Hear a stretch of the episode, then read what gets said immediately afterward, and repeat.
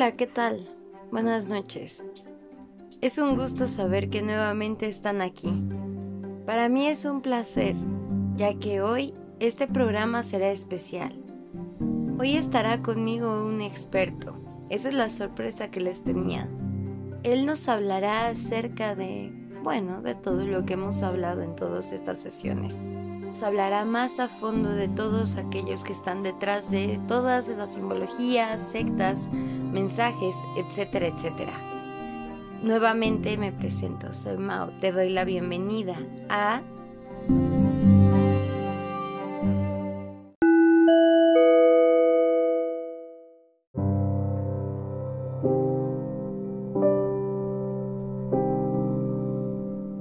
Detrás del espectáculo, un mundo oscuro y misterioso.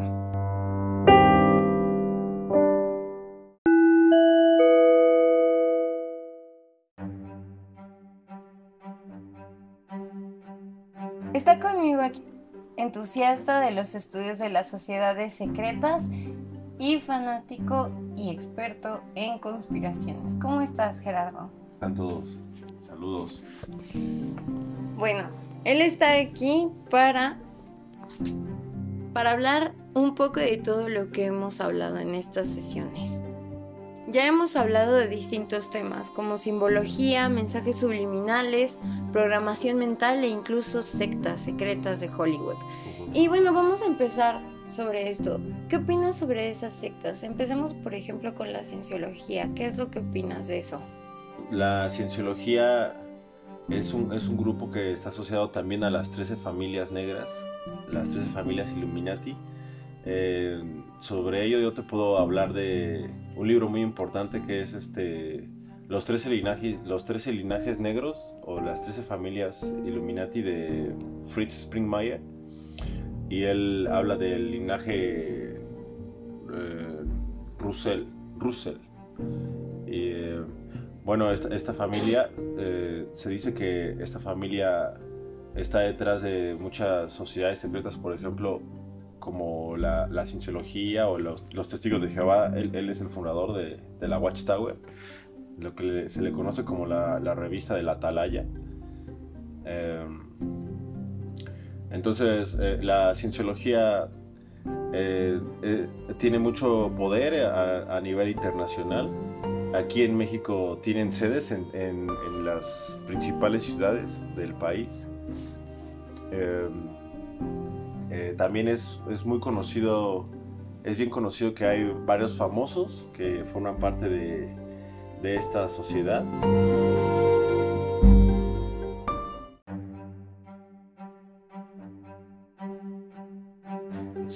Entre sus miembros encontramos, por ejemplo, a Tom Cruise, a John Travolta, a Will Smith también. Eh, también estaba Nicole Kidman.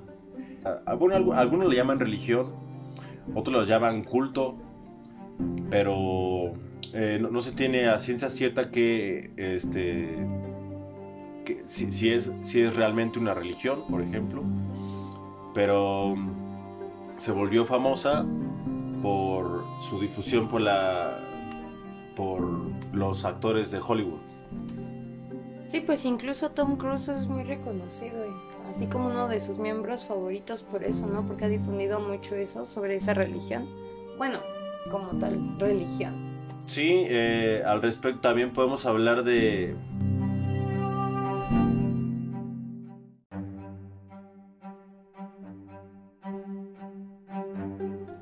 los inicios de la cienciología datan en, de la década de los años 50, cuando el escritor Ron Hubbard escribió su, su, gran obra, la, la, llamada Dianética. Eh, pues ese texto prometía ser una ciencia moderna de la salud mental y cuestionaba las prácticas psiquiátricas del siglo pasado, este libro entonces se vuelve, se vuelve un bestseller. Sí. Y, y eh, en el apogeo de, de, de, la carrera de Hubbard es así que él decide fundar la, la iglesia de la cienciología. Bueno, y de las otras logias, sectas, la masonería y los Illuminati son similares, ¿no? Porque, bueno, hablábamos hace unos programas acerca de la simbología que presentan todos. Pero bueno, aquí tú, tú cuéntanos acerca tanto de la masonería como de los Illuminati. ¿Qué, ¿Cuál crees que sería más peligroso incluso? Pues en primer lugar, los Illuminati son una sociedad secreta que sí existió, pero existió en el siglo XVIII, cuando estaba la Ilustración. Eh, esta, esta sociedad fue fundada por Adam Weishaupt, quien era un ex sacerdote jesuita. Eh, él decidió salirse de la orden jesuita para formar una sociedad secreta que, él llamó la Sociedad de los Iluminados o de los Illuminati. Y, eh, pero ellos eh, fueron, fueron destruidos. E, ellos ya no... Actualmente se supone que ya no existen. Se supone que, todo el legado de esta sociedad terminó. Sí, así es. Pero es por eso que se, ha vuelto como un tópico recurrente así en temas de conspiración, porque muchas de las ideas que tenía Adam Weishaupt y, y, las ideas también de, por lo tanto, de su grupo, eh, se pueden ver, se, pueden, se puede decir que se han materializado en, nuestra sociedad, en esa sociedad postmoderna. Entonces, pareciera como que eh, la visión del mundo que tenían los Illuminati se logró concretar e, eso es lo interesante, porque pareciera que entonces pues, siguen existiendo, o, al menos siguen existiendo muchas de las ideas que ellos crearon. Sí. Sí, así es. De hecho, pues sí, sí es cierto. Entonces, por ejemplo, los masones ya que tienen que ver con los Illuminati. Digo, porque no, es como decíamos, no es lo mismo pero son muy similares en cuanto a sus formas de, moverse o incluso de, ser.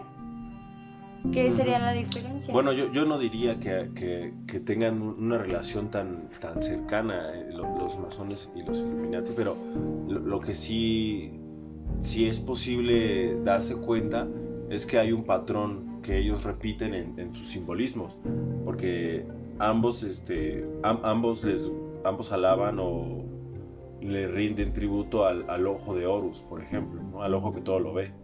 Y también ah, los dos tienen mucho conocimiento de arquitectura y de, numerología y de, simbolismo. Entonces, eh, pues en ese sentido sí, sí tienen como un poco de, conexiones, ¿no? Pero yo no diría que a nivel interno ellos tengan tanta, tanta, tanta conexión de hecho, la masonería es una sociedad eh, jerárquica.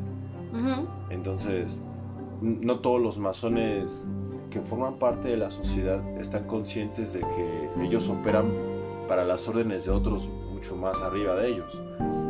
Entonces, ese es el dilema que en, realidad ningún masón ni siquiera puede, puede confirmarte que quienes están hasta arriba de, de esa pirámide masónica. Algunos dicen eso, algunos dicen que los que están hasta arriba de la pirámide son los iluminados. Y por eso surge esa teoría conspirativa, ¿no?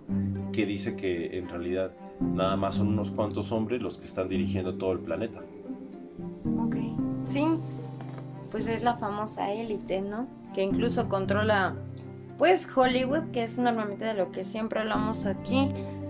A propósito, ahora que lo menciona, bueno, que lo mencionamos, eso de Hollywood, tú cómo, o sea, bueno, estábamos hablando de simbolismos, o sea, como principalmente en la música, en sus videos musicales, en los álbumes, todo donde siempre hacen como las señales, por ejemplo, en los conciertos que se visten de rojo, que están aludiendo ya a un ritual pues satánico y todo. Por ejemplo, estábamos hablando también de los pisos de ajedrez, que significaba dualidad y todo esto.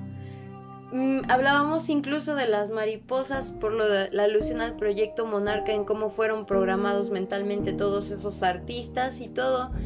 ¿Tú qué opinas sobre eso? ¿Algún otro simbolismo o simbología que tú quieras mostrar?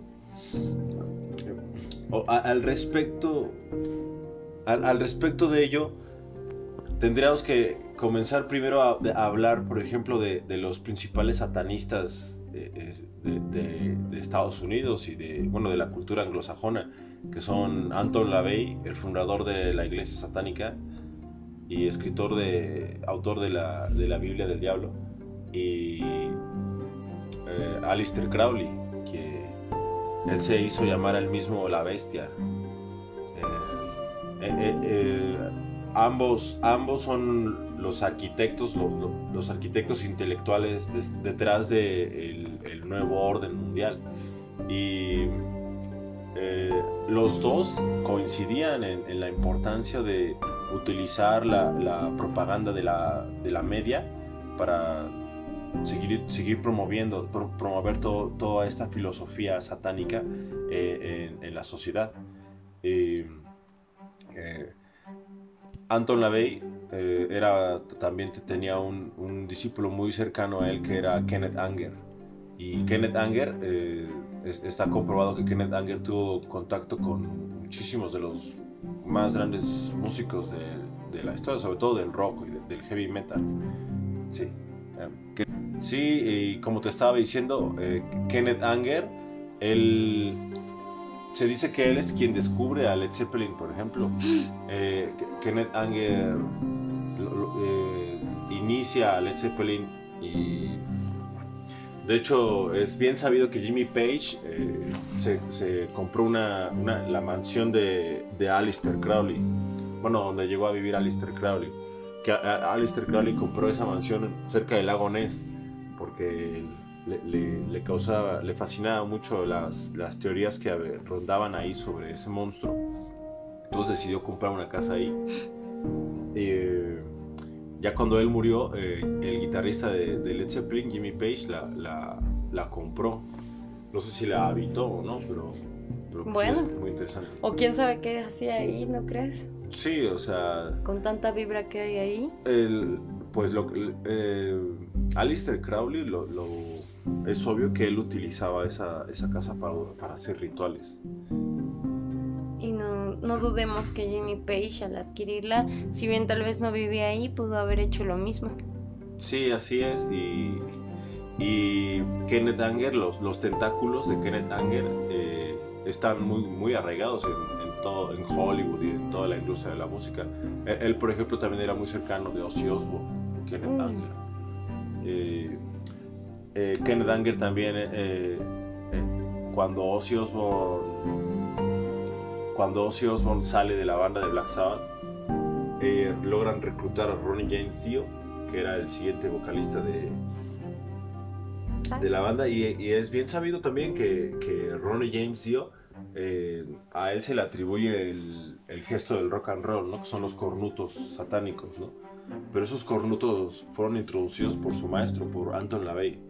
Hasta existe, sí, de hecho, eh, quienes los escuchan, eh, les recomiendo, a, quienes nos están escuchando que busquen los videos, por ejemplo, en YouTube sobre las entrevistas que hizo Anton LaVey ante el público, donde él, muestra el, símbolo de los cornutos, los, lo hace en televisión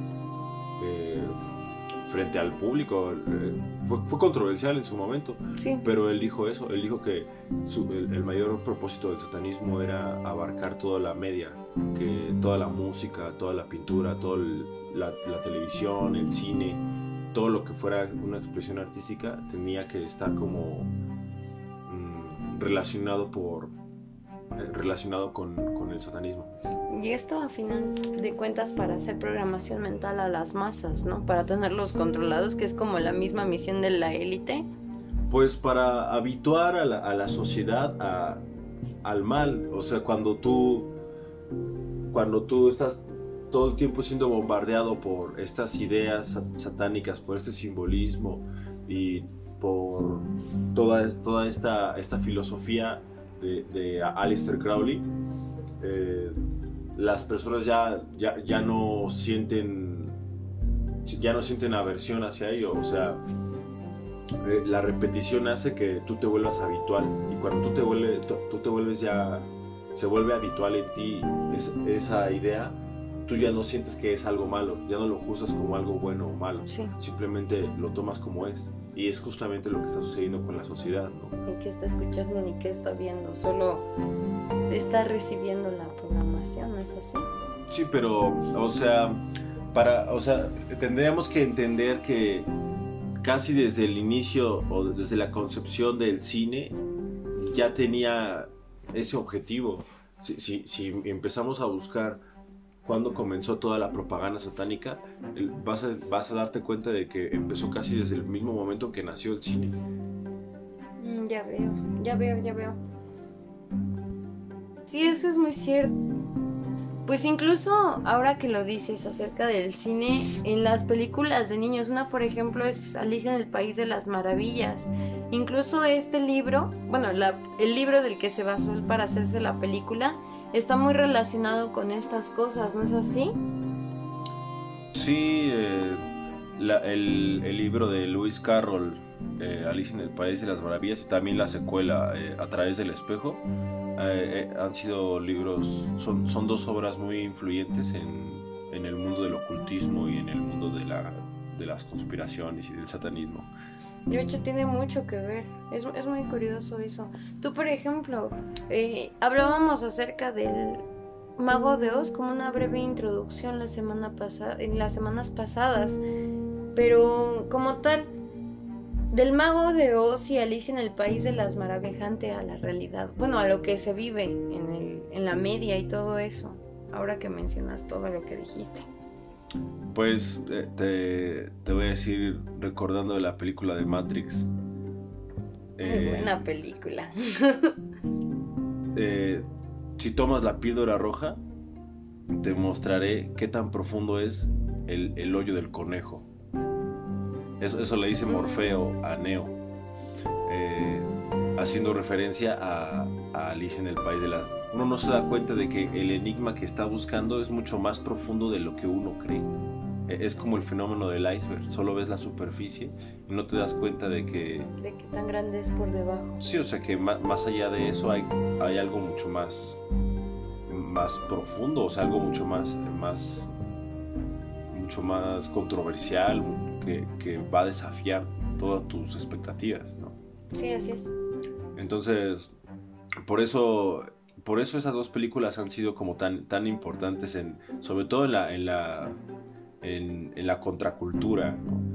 Eh, a- ahora estoy recordando un poco el, el- los discos de, el disco de Dark Side of the Moon de Pink Floyd. Existe también esa teoría de que Del mago de Oz. Sí, de que, ajá, exacto. es que si, si pones el disco y, y la película sincronizadas, eh, crean como una, una especie de, de nueva obra, ¿no? Como si fuera un musical, ¿no? Sí, o sea, una película musicalizada por Pink Floyd, ¿no? Entonces, y los, los mismos integrantes de Pink Floyd lo han negado. Ellos dicen que nunca pensaron hacer el disco con esa idea, ¿no? Pero es, es casi una coincidencia. Y eso sí. Bueno, y ahora con todo esto, ¿qué, ¿tú cómo ves ahora el mundo real? ¿Crees que en serio ya... Bueno, muchos eh, se cree que ya son los últimos tiempos, que todo se está yendo prácticamente a la fregada y que pues de alguna forma la élite ya mantuvo controlado, solo que ahora cambió la estrategia, es decir, antes controlaban no sé, por ejemplo, la religión controlaba con la fe y todo eso, jugar con la fe, manipular y todo. Que ahora ya están siendo como tal borregos a través de, bueno, toda la publicidad que se ve, todas las cosas que en redes sociales ya se ven, porque las redes sociales bien se sabe que son una fuente de información sobre eso y ni siquiera nos damos cuenta que estamos recibiendo ese tipo de información. Y esto es algo que hemos dicho, se ha visto en la música, se ha visto en el cine, y bueno, incluso en los mismos usuarios de, de Facebook, Twitter y todas esas redes sociales, ¿no es así? Aparte, otra cosa antes de darte ya la palabra, Gerardo, y ¿qué, ¿cómo ves el hecho de que ahora ya los artistas estén promoviendo tanto caos como es la promiscuidad y todas esas cosas? Ya, ya es un descaro. Sí, o sea, por ejemplo, Netflix, que ya es una super casa productora, todas las cosas y todos los mensajes que están mandando, y sabemos, bueno, aquí no hay, no, no hay discriminación ni nada, pero ya el hecho que les mencioné en un programa anterior acerca sobre la homosexualidad, el feminismo, el método y el por qué están promoviéndolos tanto, incluso en la música y en las películas, pues sí está, si bien no es algo malo, pero ya están metiendo una un cierto tipo de programación. ¿Tú me puedes explicar, por ejemplo, tú qué opinas de eso? ¿Cómo están metiendo toda esa agenda nueva a través tanto de la música como del cine? ¿Qué opinas? Sí, bueno, son temas, son temas muy complejos y se abordan de distinta manera, pero por ejemplo, el tema de la agenda de género, eh, la agenda de género inicia en, el mundo occidental en el año 94, cuando se, se realiza la primera conferencia de la mujer en Estados Unidos, y es ahí donde se empiezan a, se, empiezan a fundar las bases de lo que luego fue ya el, feminismo hegemónico de actualmente, actual, actualmente.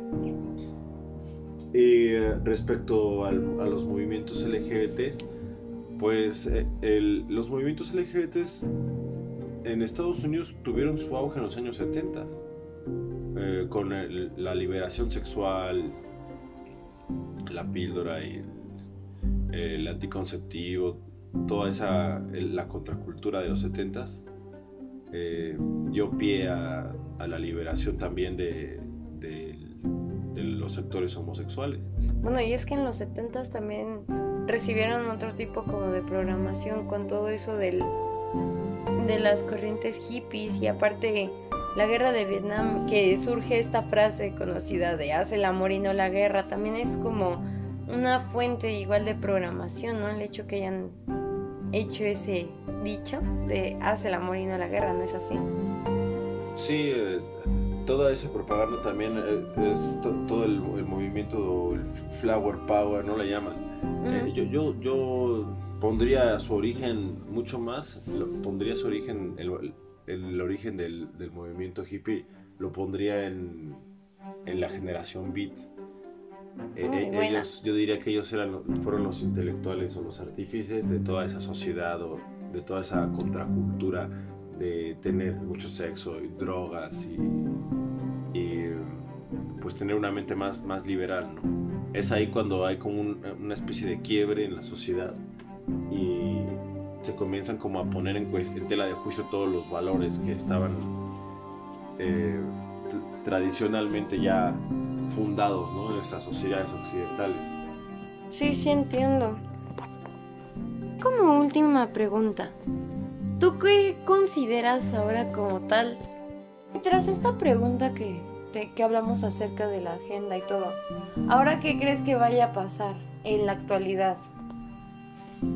Pues ahorita lo que está en la agenda es Agenda G30, G20, G30, en la ONU, que es este esterilización masiva, abortos masivos, ideología de género, promoción del el LGBT y se viene también el reseteo económico.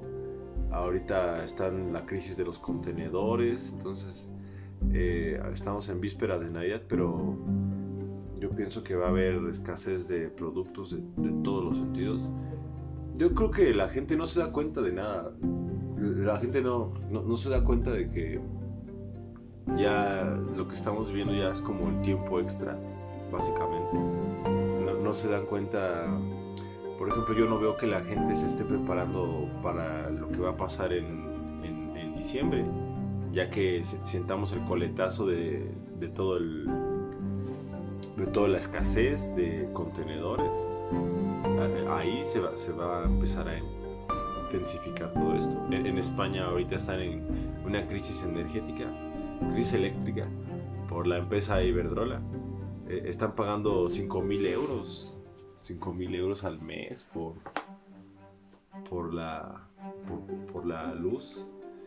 Entonces, esa es la agenda que se viene. Se viene alza de precios en, en, todos los, en todo el sector energético y también en todos los productos de la canasta básica. Viene una alza de precios descomunal.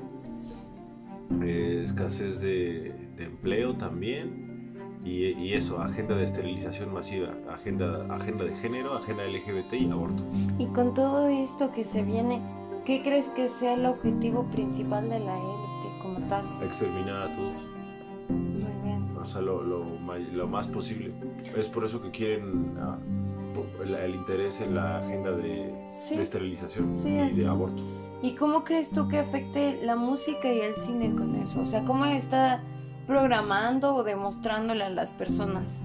Pues el, el único objetivo actualmente de la música es promover la, la promiscuidad en la sociedad eh, promover el satanismo y la degradación de los valores tradicionales.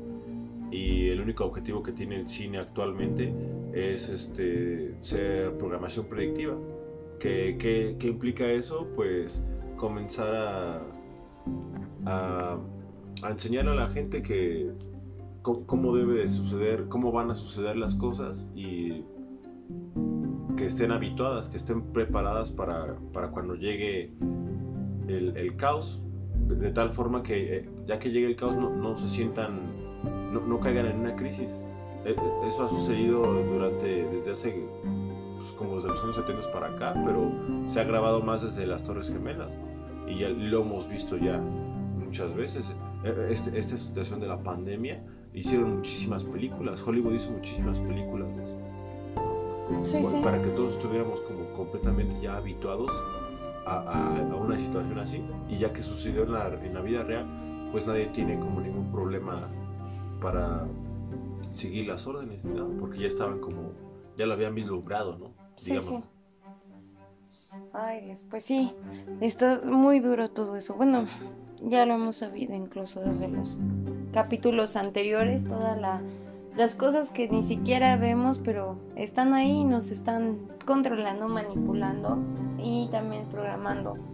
Por eso siempre les digo, no crean todo lo que ven. Y bueno, hemos llegado al final de esta sesión. Muchas gracias Gerardo por haber participado con nosotros. Gracias a ti por invitarme y saludos a todos. Los invito también a que abran su conciencia y se cuestionen todo. Y eso es todo. Muchas gracias. Gracias a ti Gerardo.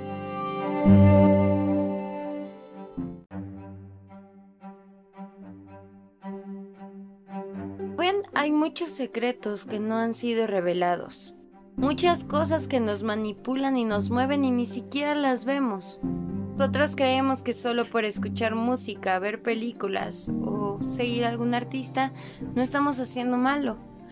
Pero que no nos damos cuenta es que muchas veces pueden estar manipulándonos. Por eso que como dijo el experto Gerardo, debemos estar muy alerta y muy despiertos. Y bueno, este ha sido el último programa de nuestra temporada. Así es, es el final de temporada. Tras del espectáculo, un mundo oscuro y misterioso. Ha sido un honor para mí estar con ustedes estas sesiones. He apreciado de todo corazón que me han estado escuchando. Esperemos que para la siguiente temporada estén nuevamente con nosotros, ya que las cosas estarán poniendo más buenas todavía parte sería todo. Me despido nuevamente. Yo soy Mao y muchas gracias por todo. Esto fue Tras del espectáculo, un mundo oscuro y misterioso. Hasta pronto.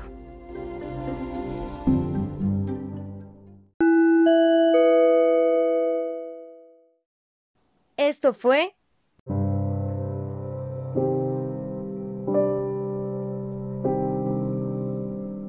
Detrás del espectáculo, un mundo oscuro y misterioso.